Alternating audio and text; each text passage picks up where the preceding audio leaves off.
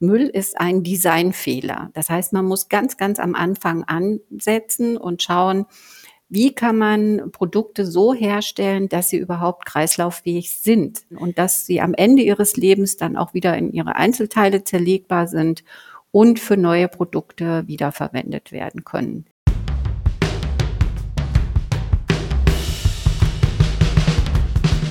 Uns geht's ums Ganze. Uns geht's ums Ganze.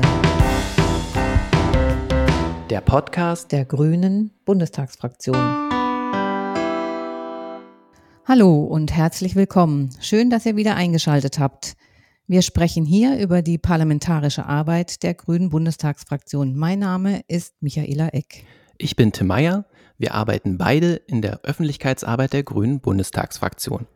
Bevor wir starten, noch ein kurzer Hinweis.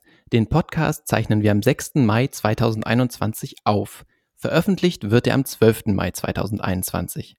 Was dazwischen passierte, konnten wir somit in unserem Gespräch nicht mehr berücksichtigen. Aufgrund der Corona-Pandemie zeichnen wir aus dem Homeoffice auf. Deshalb klingt der Podcast auch nicht so, als würden wir gemeinsam im Studio sitzen. Wenn ihr Lob, Kritik oder Fragen loswerden wollt, schreibt uns gerne an podcast.grüne-bundestag.de. Heute sprechen wir über Kreislaufwirtschaft. Wir gehen der Frage nach, wie wir wirtschaften müssen, um keinen Müll zu produzieren. Unser Gast ist Bettina Hoffmann, Sprecherin für Umweltpolitik der Grünen Bundestagsfraktion. Herzlich willkommen, Bettina. Hallo zusammen, ich freue mich heute dabei zu sein und bin gespannt auf alle Fragen und das Gespräch. Ja, willkommen, Bettina. Bevor wir so richtig in unser Thema Kreislaufwirtschaft einsteigen, wollen wir dich ein bisschen kennenlernen. Ich nehme dich als einen Menschen wahr, der Ruhe ausstrahlt. In unserem Fraktionsmagazin ähm, bist du als die Ausdauernde porträtiert. Gibt es trotzdem etwas, was dich so richtig auf die Palme bringt? Ja klar, das geht ja allen so, dass es etwas gibt, was einen auf die Palme bringt. Bei mir sind das Ungerechtigkeiten, wenn ich mich ungerecht behandelt fühle, aber auch wenn ich glaube, dass es äh, in Gesellschaft und in meinem Umfeld Ungerechtigkeiten gibt. Da kann ich dann schon mal wirklich itchig werden. Und äh, wie kommst du dann wieder runter von der Palme? Ehrlicherweise muss ich sagen, dass das bei mir dann auch wieder sehr schnell geht. Also ich kann mich dann aufregen und dann äh, was tun, was hoffentlich natürlich Besserung äh, bringt. Und dann kann ich mich auch schnell wieder fassen. Als, als Politikerin und natürlich als Mensch, auch der im Beruf ist, aber vielleicht als Politiker noch auf eine ganz besondere Art, braucht man auch etwas, was einen antreibt. Was ist das bei dir? Mich treibt an äh, die Frage der Nachhaltigkeit. Und zwar in der ganzen Komplexität und in dem umfassenden Sinne von Nachhaltigkeit. Und ähm, ich glaube, alles hängt mit allem zusammen und ich will auch, dass wir da Veränderungen kriegen und auch große Schritte machen. Wir Grüne, wir nennen das ja ökologische Transformation, sozialökologische Transformation. Und ähm, ich glaube, für diese großen Herausforderungen braucht es eben auch ähm, den umfassenden Blick und eben die Ausdauer, ähm, wenn man was verändern möchte. Und daran möchte ich einfach arbeiten. Ist da die Familie auch eine Unterstützung für dich oder was bedeutet dir deine Familie? Meine Familie ist natürlich eine große Unterstützung. Sie kritisiert mich, sie erdet mich, ähm, ja, sie holt mich mal raus, bringt mich auf andere Gedanken. Und ich habe auch seit einigen Monaten ein kleines Enkelkind. Und wenn ich den so im Arm habe, äh, dann wärmt mir das das Herz. Aber das zeigt mir auch, dass man ganz viel tun muss, dass die Kinder, die zukünftig noch kommen, auch ein gutes Leben haben auf unserer Erde. Und da bin ich dann auch wieder bei diesem Nachhaltigkeitsaspekt. Und da laufen die Dinge für mich zusammen. Da passt ja jetzt auch gerade, um nochmal kurz einen Exkurs zu machen, das Urteil des Bundesverfassungsgerichtes dazu, das ähm, gesagt hat, wir können den Klimaschutz nicht den folgenden Generationen aufbürden, sondern müssen jetzt was tun. Das finde ich ein ganz, ganz wichtiges Urteil und vor allen Dingen die Begründung mit diesem Freiheitsgedanken, mit den Ermöglichungen für zukünftige Generationen. Und das drückt ja auch die ähm, Agenda 2030 und die Frage der Nachhaltigkeit aus. Und dass das jetzt gerichtlich bestätigt wurde und ähm, auch der Regierung als Auftrag mitgegeben wurde, das finde ich ganz wichtig. Das bedeutet ja jetzt auch für dich als Politikerin, dass du äh, sehr, sehr viel zu tun hast damit auch, äh, auch künftig. Gibt es da überhaupt noch Platz ähm, für andere Sachen, für Hobbys, also neben Politik machen und Familie? Ich glaube, ähm, das äh, ist beides wichtig, ähm, aber man braucht natürlich auch die Kraft, um die Dinge zu verändern. Und da muss man auch achtsam mit sich selber umgehen und dafür sorgen, dass man immer mal wieder kleine Auszeiten hat, das klappt bei mir auch nicht immer, aber ich habe mir das vorgenommen, dass ich jeden Tag mal mindestens mal eine Stunde rausgehe und ähm, das gibt mir Kraft und das entspannt mich und ähm, dann habe ich wieder ähm, ja das Engagement an den Inhalten zu arbeiten. Gehst du dann in den Wald oder gehst du, also wo kann ich mir das vorstellen, wo du dann herumläufst eine Stunde lang? Ja, ich lebe ja im Mittelgebirge. Ich lebe in der Nähe von Kassel und das ist landschaftlich eine sehr schöne, abwechslungsreiche Region. Und natürlich sind wir als Hessen das waldreichste Bundesland. Und äh, mit dem Wald habe ich eine besondere Verbindung. Und wann immer ich kann, gehe ich in den Wald. Du bist ja auch promovierte Biologin und hast vor deinem Politikerinnenleben unter anderem als Laborleiterin in der medizinischen Diagnostik von Infektionskrankheiten gearbeitet gerade etwas, was jetzt ja auch sehr relevant ist. Und deshalb die Frage, wie hast du denn als Fachfrau beobachtet und bewertet, wie schnell und verlässlich auf das Coronavirus getestet und auch ein Impfstoff entwickelt werden konnte? Also ich habe da aller, allergrößten Respekt davor. Das ist wirklich eine große Herausforderung. Das beweist aber auch, wie wichtig Grundlagenforschung ist. Und ich habe ja selber auch geforscht in der Grundlagenforschung. Selber denkt man da manchmal, naja, ob da mal irgendwie äh, was äh, davon in die Anwendung kommt. Aber das ist die Basis, äh, die ermöglicht, dass solche Entwicklungen wie jetzt bei Corona auch in kurzer Zeit umgesetzt werden können. Und deswegen zeigt mir das nochmal, wie wichtig einerseits die Grundlagenforschung ist, aber dann auch die Verknüpfung in die Anwendung. Warum bist du denn Umweltpolitikerin geworden? Ja, die Grundlage ist natürlich mein äh, mein Hang zu Natur und Umwelt, das will ich mal sagen, und natürlich auch mein Studium. Aber ganz praktisch war es so, ich habe sowohl in Wissenschaft als auch Wirtschaft ganz viel an Konzepten gearbeitet, an Ideen, wie man weiterkommen könnte und habe natürlich gemerkt, dass vieles davon in Schubladen verschwindet und einfach nicht wahrgenommen wird. Und deswegen habe ich gesagt, nein, ich möchte am Tisch sitzen, wenn entschieden wird und wenn die Dinge in die Umsetzung gehen können. Und da ist natürlich äh, die Politik der Ansatz. Und ich habe in der Politik von Kommunalpolitik bis äh, Landesebene, Parteiarbeit bis jetzt hin zum Bundestag die verschiedenen Stufen sozusagen durchlaufen. Und ähm, hier im Bundestag ist natürlich das größte Rad, um was zu verändern. Und das möchte ich natürlich auch am liebsten in einer ähm, Regierung, wie auch immer, geartet, damit man jetzt eben auch ähm, ja, die Dinge voranbringt. Weil das wollte ich gerade noch sagen, wenn du sagst, du möchtest machen und kennst das auch so aus, aus der Wissenschaft und der Wirtschaft, aus deinen Jobs, das ist ja jetzt noch schwierig. Als, als Opposition muss man ja immer darauf drängen, dass die anderen was machen. Das ist ja immer das Schwierige daran. Genau, die Oppositionsarbeit ist natürlich auch wichtig, aber schöner ist es natürlich, wenn man was umsetzen kann. Und ich bin wirklich äh, jemand, die was tun will, was machen will. Und ähm, von daher ist natürlich äh, die Option einer Regierung viel, viel spannender. Aber ich muss auch sagen, ich bin auch durchaus bereit, ähm, Kompromisse zu machen oder auch mal einen Umweg zu gehen, um dahin zu kommen, äh, wo ich hinkommen möchte. Und ähm, das kann man durchaus ähm, auch in der sachlichen Auseinandersetzung innerhalb von Fraktionen, innerhalb von Gremien. Unser Thema ist die Kreislaufwirtschaft. Ähm, dabei geht es zentral um Recyceln von Produkten und darum, Ressourcen zu schonen und Müll zu vermeiden. Warum müssen wir uns um unseren Ressourcenverbrauch Gedanken machen? Unsere Ressourcen sind natürlich begrenzt. Da geht es um so Sachen wie Metalle, Sand, Kies, Öl, Biomasse, Wasser ähm, und all das ist eben auf der Erde begrenzt. Und deswegen müssen wir sehr schonend damit umgehen. Wir sehen aber, dass wir seit den 70er Jahren des letzten Jahrhunderts ähm, unseren Verbrauch verdreifacht haben Und ähm, es gibt Prognosen, dass unser globaler Materialverbrauch bis 2060 äh, nochmal wieder verdoppeln soll. Wir haben auch gestern den Earth Overshoot Day gehabt. Das heißt, wir haben für dieses Jahr unsere Ressourcen quasi schon abgeschöpft und wir könnten jetzt eigentlich gar nichts mehr machen, wenn man es mal ernst nehmen würde.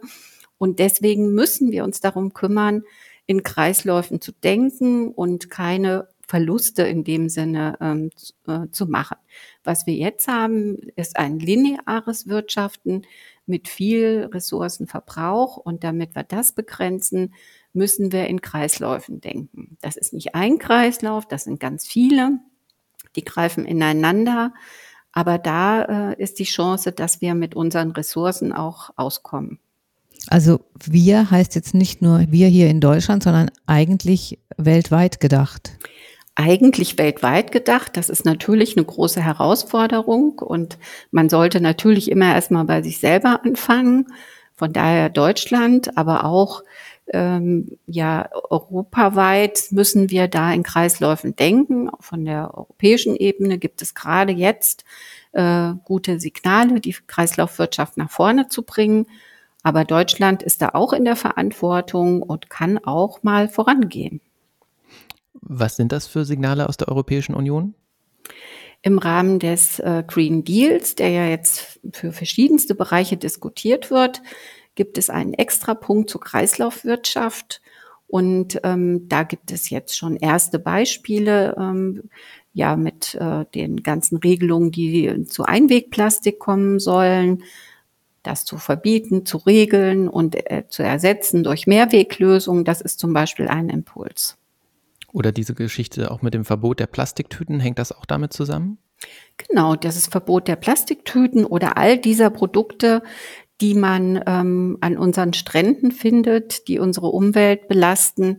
Das hat die EU ja ziemlich klug gemacht. Sie hat ja geschaut, ähm, welche zehn ähm, Produkte wir am häufigsten finden an unseren Stränden und da waren das dann eben die berühmten Luftballons und die Ohrstäbchen oder auch Plastiktüten oder ähm, ja, Plastikflaschen. Plastikflaschen und so weiter, genau. Und dann hat man geschaut, welche davon ähm, können wir ersetzen durch andere Stoffe, andere Produkte, beispielsweise aus nachwachsenden Rohstoffen. Und wenn das da Möglichkeiten gibt, dann werden diese eben verboten. Und ähm, diesen Schritt finde ich auch ziemlich logisch und ziemlich gut vermittelbar. Und ja, jetzt merken wir eben, das fängt bei uns an mit den Plastiktüten, aber geht natürlich peu à peu weiter in alle Einwegprodukte. Viele Firmen haben schon damit angefangen, gebrauchte Materialien wie Werbebanner oder Klamotten nicht als Müll zu entsorgen, sondern zu Laptoptaschen, Taschen, Kosmetikbeuteln etc. abzucyceln. Auch die Grüne Bundestagsfraktion produziert aus ihren Veranstaltungsbackdrops Taschen. Das ist natürlich jetzt keine Kreislaufwirtschaft, aber ein erster Schritt hin zur Vermeidung von Müll. Und die Grüne Bundestagsfraktion will bis 2050 eine Kreislaufwirtschaft etablieren mit dem Ziel, keinen Müll mehr zu produzieren. Alle Materialien aus Produkten wie Waschmaschinen, Klamotten, Teppichen, Mobiltelefonen, aber auch Autos, Häuser und Baumaterial und, und, und sollen in den Kreislauf zurückgeführt werden. Ist ein Produkt kaputt, haben wir dann keinen Müll mehr, sondern Rohstoffe, die für neue Produkte wiederverwendet werden können. Ein Leben ohne Müll, wie kann das gehen? Ja, das ist natürlich eine Herausforderung und ich finde es sehr gut, wenn es Initiativen gibt, wie das Beispiel, das du genannt hast mit den Taschen, die hergestellt werden aus alten Bannern oder ähm, andere Recycling-Ideen. Aber wir müssen ja das ganz große Rad drehen und da müssen wir wirklich ähm, grundlegend etwas ändern. Wir sprechen sogar davon, dass wir eine echte Revolution der Güterproduktion brauchen. Du hast verschiedene Sachen angesprochen. Das ist einmal der Baubereich. Dann haben wir eben die Frage gehabt mit allen Kunststoffartikeln. Und ähm, überall muss es einen grundsätzlichen Wandel geben. Wir sagen, Müll ist ein Designfehler. Das heißt, man muss ganz, ganz am Anfang ansetzen und schauen, wie kann man Produkte so herstellen, dass sie überhaupt kreislauffähig sind. Also, dass sie ähm, lange halten, dass sie lange gebraucht werden können, dass sie reparierfähig sind, dass sie ähm, äh, in einer anderen Funktion vielleicht nochmal verwendet werden können und dass sie am Ende ihres Lebens dann auch wieder in ihre Einzelteile zerlegbar sind und für neue Produkte wiederverwendet werden können. Also, dass wir die ganze Kette sozusagen, die, den ganzen Lebenszyklus von einem Produkt betrachten. Und ähm, das ist ähm, spannend, aber natürlich auch herausfordernd. Ja, ich stelle mir das als große Herausforderung vor, dass die Wirtschaft beziehungsweise auch die Produktdesigner oder einfach die Entwickler äh, und Entwicklerinnen ähm, bereit sind, sich da in ihr Design, ähm, naja, einschränken zu lassen. Oder ist das vielleicht anders gefragt, oder ist das eine Einschränkung, wenn man sagt, ja, du musst das wieder zerlegen können, also du kannst nicht mal eben so frei designen, sondern wir müssen am Ende auch dieses Produkt wieder auseinandernehmen können. Wie kann man ihnen das verkaufen, dass das vielleicht nicht zwingend eine Einschränkung ist in ihrer freien Entwicklung? Also bei uns in der Wirtschaft entsteht ja ganz schnell die Haltung zu sagen, oh, möglichst viele Freiheiten und wir regeln das, Technologieoffenheit und so weiter wird immer nach vorne gestellt. Aber wir sehen, dass gerade junge Designerinnen und Designer, die wir ja auch haben an den ähm, Universitäten und Hochschulen, ähm, gerade in diesen ähm, Entwicklungsbereichen, dass die super viele Ideen haben, wie man das von Anfang an ähm, ändern kann. Und es gibt ja auch Beispiele, wo das äh, durchaus zielführend war. Ich sage mal die Frage in der energiesparende Geräte. Da hat man ja auch geregelt, dass ähm, der Aspekt Energiesparen ganz wichtig ist. Und wenn heute jemand ein elektrisches Gerät entwickelt, dann muss er natürlich darauf achten. Und das wird dann Ende, am Ende auch getan. Von daher ist es richtig, dass wir politisch Rahmenbedingungen setzen, also zum Beispiel das Thema Energiesparen nach vorne stellen oder Kreislauffähigkeit nach vorne stellen und dann aber der Wirtschaft überlassen, wie sie das dann umsetzt. Und ähm, da kommen super tolle Ideen raus. Also das heißt, ähm, die Gesetzgeberin oder der Gesetzgeber, der muss ähm, sozusagen den Rahmen setzen, damit bestimmte Dinge äh, nicht aus dem Ruder laufen können. Ganz genau. Also Produkte müssen eben langlebig sein, wiederverwendbar, recycelbar. Sie dürfen zum Beispiel oder sollten keine äh, Giftstoffe enthalten, die uns im Alltag äh, belasten, krank machen oder am Ende in der Umwelt landen. Das sind ja Kriterien, die kann der Gesetzgeber festlegen. Oder er kann festlegen, dass zum Beispiel Recyclingmaterial in einer bestimmten Quote bei neuem Material einzusetzen ist. Zum Beispiel die berühmte PET-Flasche kann ja auch zu einem bestimmten Anteil, 30 Prozent, 40 Prozent, aus Rezyklat äh, bestehen. Das kann der Gesetzgeber vorgeben. Und die Industrie kann das auch mit ihren technischen Möglichkeiten leisten. Und ähm, natürlich ähm, kann es auch sein, äh, dass da noch weiter geforscht werden muss. Deswegen wollen wir zum Beispiel auch in Forschung investieren für neue Materialien, für äh, Kreislauffähigkeit oder auch neue Akteure zusammenzubringen, damit neue Ideen entwickelt werden können. Ich glaube, da ist ganz viel Potenzial da.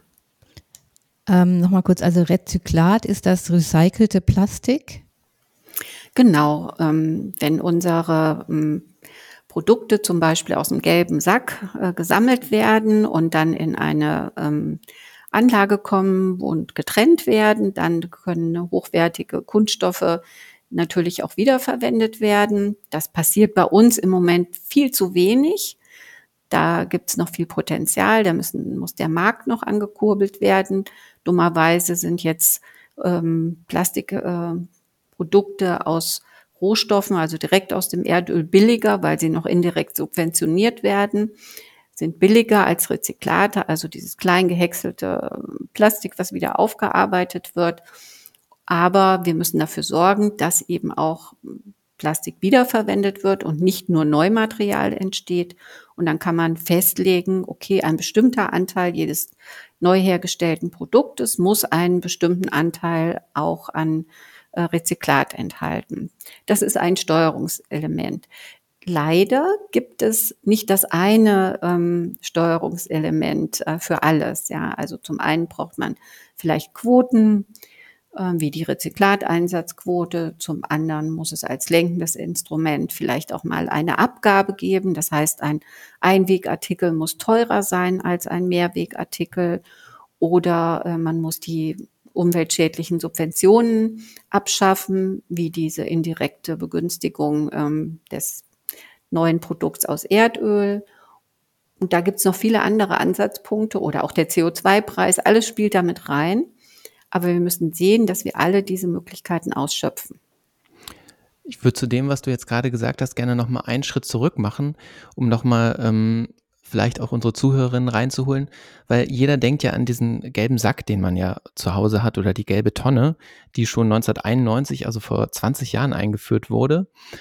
Und ähm, es entsteht ja schnell der Eindruck, also ich denke das auch meistens, nein gut, ich mittlerweile weiß ich, dass es anders ist, aber wenn ich da meine leeren Plastikverpackungen, äh, Joghurtbecher, Käse, Wurstverpackung reinschmeiße, dass das wieder ein Rohstoff ist, der auch wiederverwendet wird. Aber also dann eben als das, was wir gerade erklärt haben, das Rezyklat, wenn das nämlich dann klein gehäckselter Plastikrohstoff ist.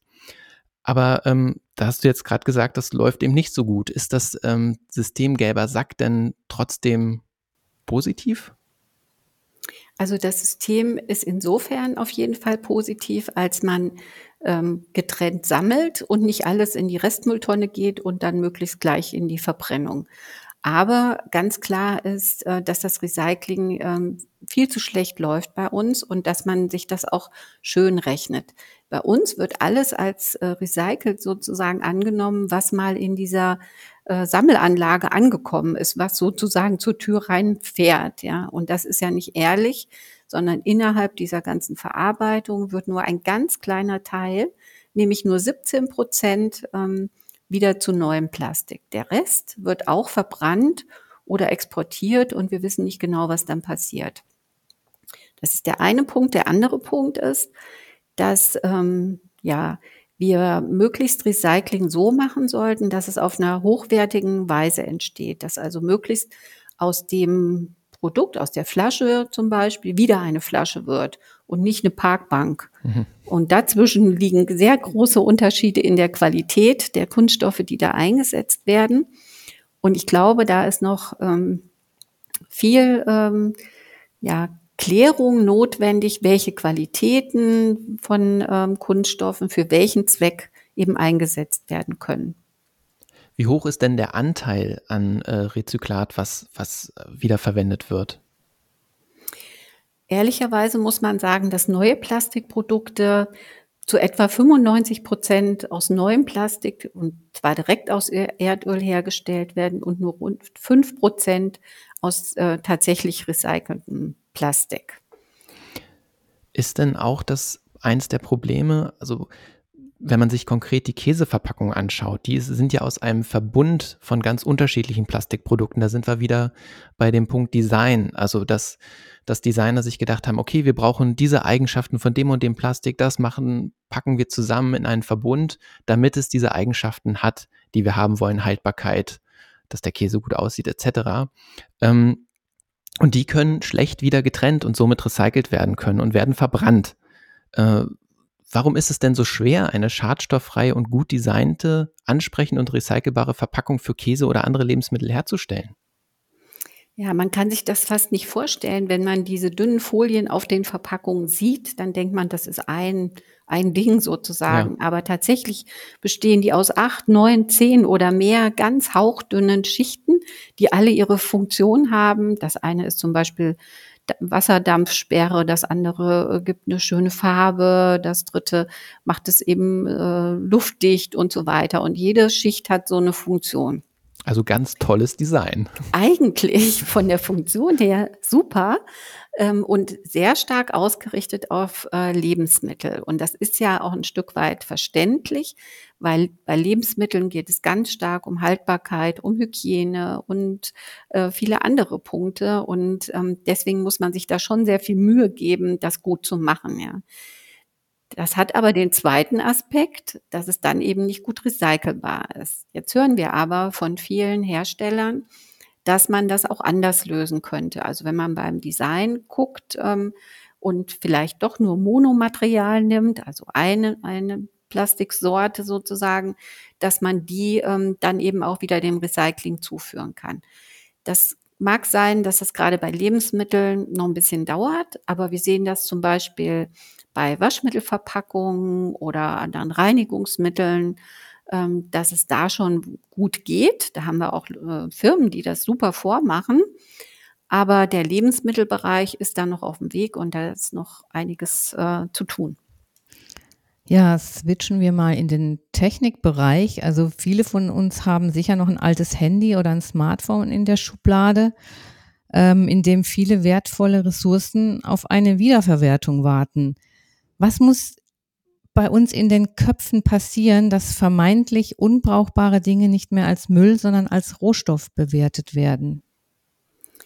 Also ich glaube, viele Menschen machen das gar nicht in böser Absicht und das hat jetzt auch gar nicht unbedingt was mit ihrem Verhalten zu tun, sondern äh, wir brauchen die Strukturen, um zum Beispiel Rücknahme zu machen. Ja, das Beste ist ja, wenn solche Geräte wie Handys oder Tablets ähm, nicht einfach im Müll landen, sondern möglichst wieder ähm, einem Recycling, einem hochwertigen Recycling zugeführt werden oder sogar zu dem eigenen Hersteller zurückkommen, der nämlich genau weiß, was er da reingetan hat, wie er das verarbeitet hat, wie man es zerlegen kann und welche Stoffe man wiederverwenden kann.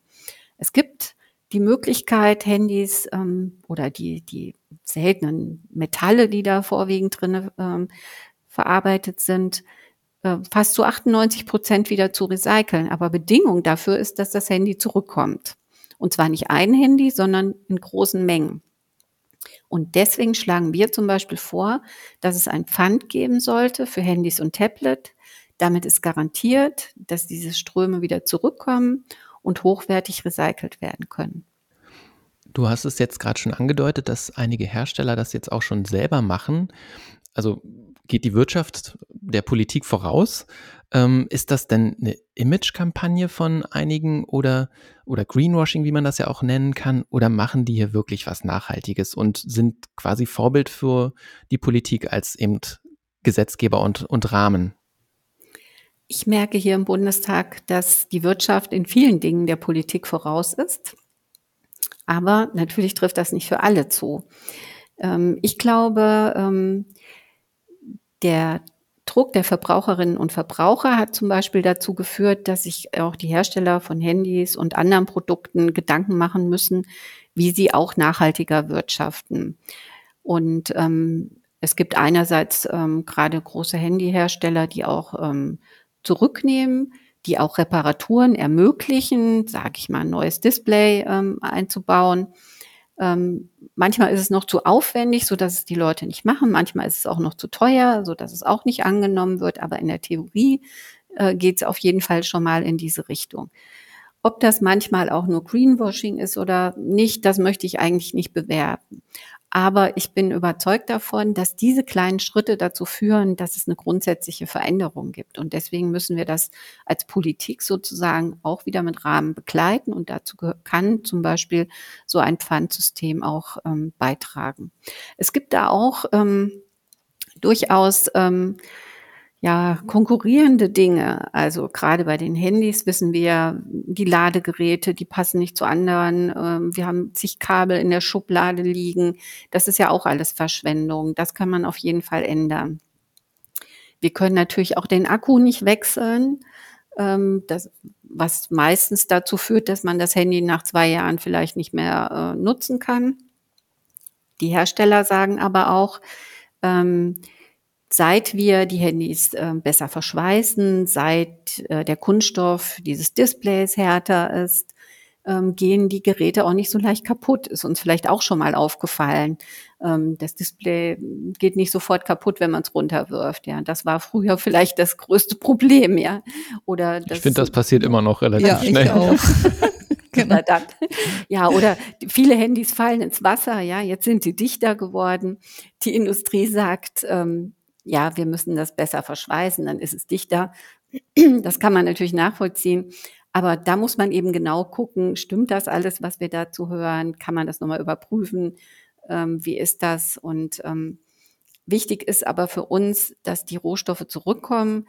Wichtig ist für uns, ähm, dass auch die Verbraucherinnen und Verbraucher ihre Rechte haben. Für Verbraucherinnen und Verbraucher ist es total wichtig, dass ihre Geräte repariert werden können, dass sie lange halten, dass es nicht teuer ist, wenn sie Ersatzteile brauchen. Und dazu haben wir auch klare Forderungen an die Industrie und treiben die vielleicht auch ein bisschen an.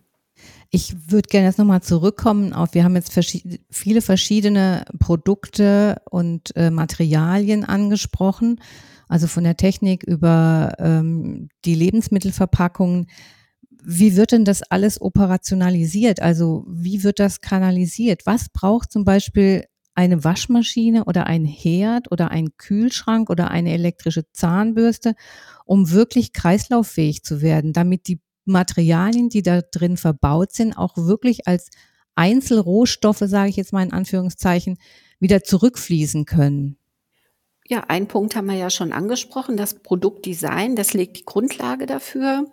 Das, äh, da muss berücksichtigt werden, dass die Materialien eben langlebig sind, dass sie halten, so dass man vielleicht auch eine Garantie haben kann für sein Gerät für 10, 15 oder vielleicht sogar länger äh, Jahre oder dass man tatsächlich garantiert, dass Ersatzteile äh, da sind. Bei einer Waschmaschine weiß ich jetzt nicht, was das genau ist, ähm, was da am häufigsten kaputt geht, aber das sollte man dann eben auch ähm, noch kaufen können, wenn die Maschine vielleicht schon sieben oder acht Jahre alt ist.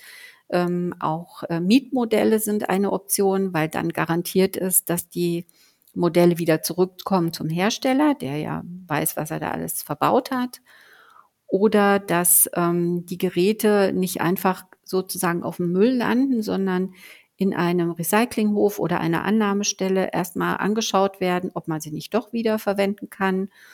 Und wenn es dann aber tatsächlich so ist, dass es komplett kaputt ist, dann müssen alle Komponenten leicht trennbar sein. Da muss man äh, die Dinge auseinandernehmen können, da muss man Kunststoff von Metall trennen können und ähm, das dann in den jeweiligen ähm, Kreislauf einführen.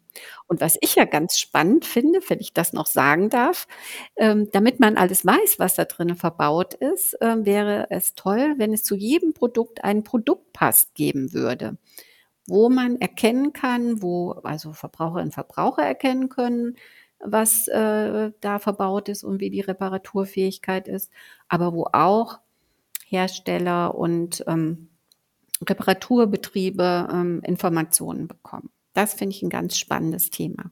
Aber dazu braucht es ja auch sozusagen einen Datenstrom, der verwaltet werden muss, ähm, wo die Einkäufer von, ähm, sagen wir mal, Rezyklat wissen, so und so viel Tonnen kann ich jetzt für dieses Produkt ähm, dort und dort kaufen. Wie soll das funktionieren? Genau, wir sagen, jedes Produkt ähm, soll einen digitalen Zwilling haben, sozusagen. Und das ist dieser Pass. Und wir kennen das ja schon aus anderen Systemen, Barcodes oder ja, Dinge, die man abscannen kann, QR-Codes und so weiter. Und da gibt's natürlich auch noch andere technische Möglichkeiten, sowas zu hinterlegen. Tracking von Materialien und so wird durchaus schon eingesetzt. Und in diesem digitalen Bereich ähm, sollte alles über das oder das Wesentliche über das Produkt ähm, hinterlegt sein. Also wer ist der Hersteller, wo kommt es her, ähm, welche Stoffe sind verbaut, äh, sind da irgendwie bedenkliche Stoffe zum Beispiel drinne, auf die man achten muss, bevor das recycelt werden kann. Und ähm, Letztendlich ist das eine spannende Verknüpfung zwischen Kreislaufwirtschaft und Digitalisierung. Und du hast es angesprochen. Es geht ja um riesige Warenströme. Es geht um riesige Märkte, zum Beispiel bei den Rezyklaten. Und das kann man ja nicht händisch steuern oder mal eben anrufen, gibt's denn so und so viel Tonnen davon oder wann kriege ich die? Das läuft ja auch jetzt schon äh, sehr vieles digital. Aber das kann man natürlich noch ausweiten und ähm, ja, professionalisieren. Es gibt einige Unternehmen auch in Deutschland, die da auf dem Weg sind. Ähm, das sollten wir unterstützen. Weil ja auch sicherlich Rohstoffe auch irgendwann nicht mehr wiederverwendet werden können. Also sie, sie, sie verbrauchen sich ja auch, verlieren vielleicht an Qualität. Also werden wir nicht alleine mit Recycling oder Upcycling eine hundertprozentige Kreislaufwirtschaft schaffen. Was braucht es denn noch? Hundertprozentig ist äh, schon alleine deshalb eine Herausforderung, ähm, weil es durchaus auch Stoffe gibt, die man aus dem Kreislauf ausschleusen muss, weil sie eben unsere Gesundheit gefährden oder die Umwelt gefährden. Und ähm, da muss es eine Möglichkeit geben. Das ist vielleicht am Ende dann äh, auch mal eine Verbrennung für bestimmte Sachen, aber das soll natürlich ähm, das letzte Mittel sein und nicht wie jetzt, dass ein Großteil äh, der Materialien dann schon verbrannt wird.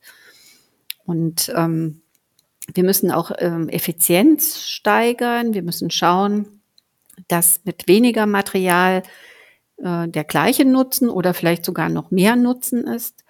Oder dass wir bestimmte Dinge auch mal echt in Frage stellen, wo die Frage bedeutet, können wir darauf verzichten, ohne dass das unser Lebensglück zerstört sozusagen. Und da gibt es bestimmt noch ähm, eine ganze Menge Sachen, auf die man durchaus verzichten kann oder wo man eben auch einen anderen Umgang ähm, sozusagen ähm, ja vielleicht auch ein Stück weit lernen muss.